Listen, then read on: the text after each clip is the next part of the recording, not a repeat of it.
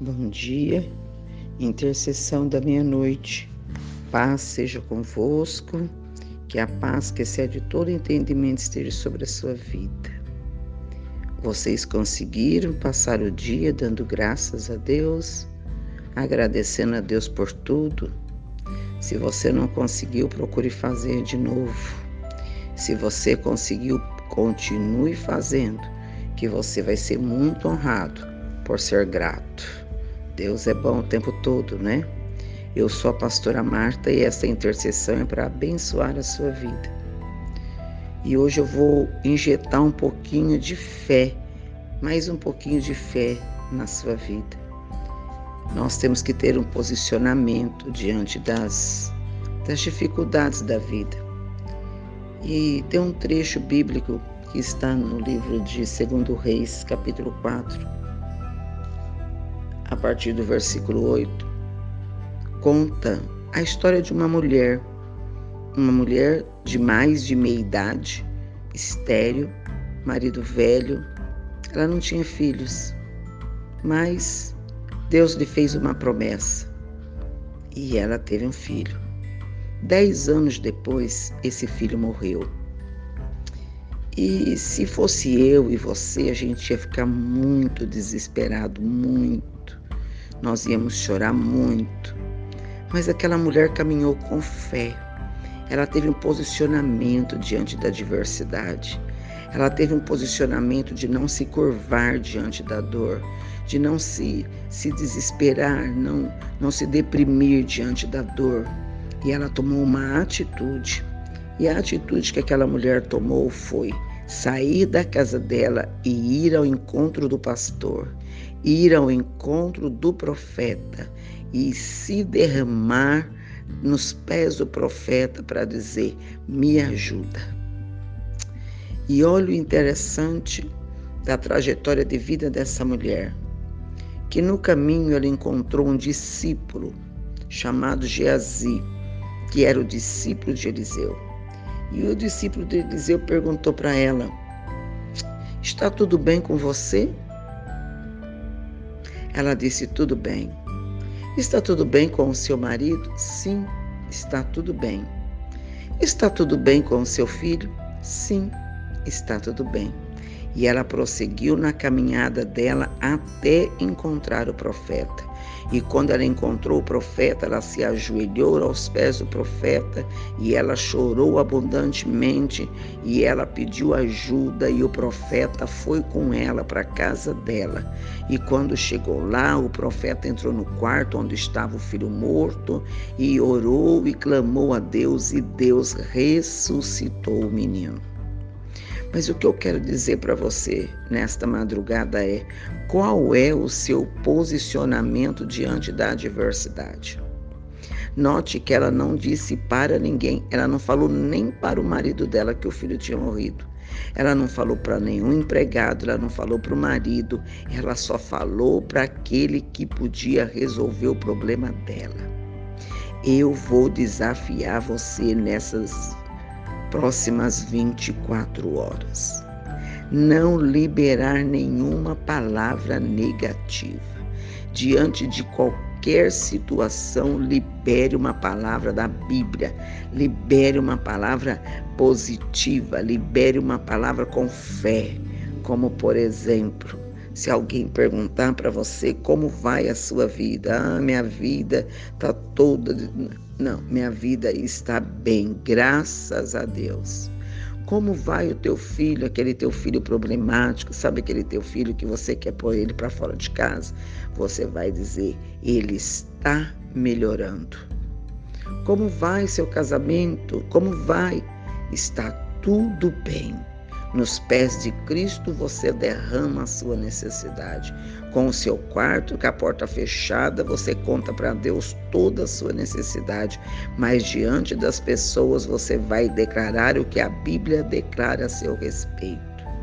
Que você pode todas as coisas naquele que te fortalece, aquele que está com você é mais forte do que aquele que está no mundo, e Deus vai suprir todas as suas necessidades. Isso não é uma mentira, isso é fé.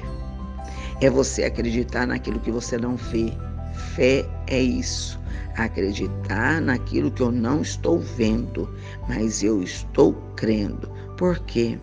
Porque você não sabe quantos opositores, você não sabe quando você é, comenta alguma coisa, você não sabe se aquela pessoa quer o seu bem ou quer o seu mal, ou está de olho sobre você, você não sabe. Então conta para Jesus, porque Jesus, além de resolver, ele não vai espalhar para ninguém.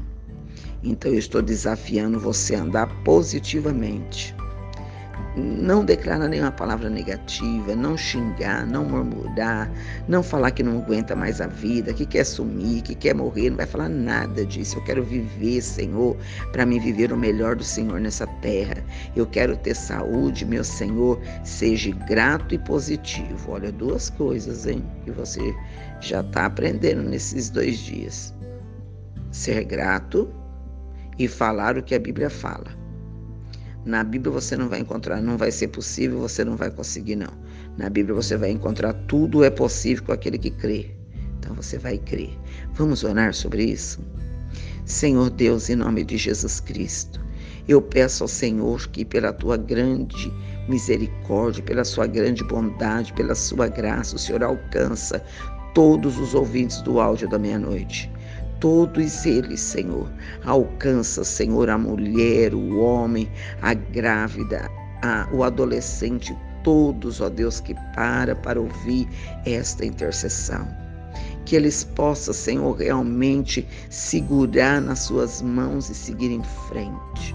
Não olhar para trás, não permitir que as circunstâncias, Senhor, é, paralise eles, mas que eles, Senhor Jesus, se fortaleça diante da adversidade, para ficar forte, para continuar marchando, para continuar sustentando, para continuar, Senhor, é, vivendo o teu melhor.